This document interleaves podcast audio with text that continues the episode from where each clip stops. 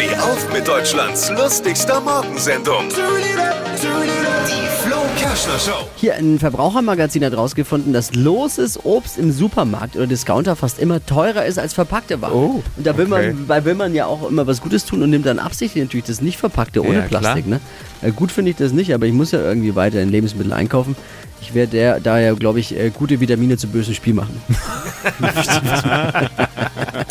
Was hat Flo heute Morgen noch so erzählt? Jetzt neu. Alle Gags der Show in einem Podcast. Podcast Flo's Gags des Tages. Klick jetzt hitradio n1.de.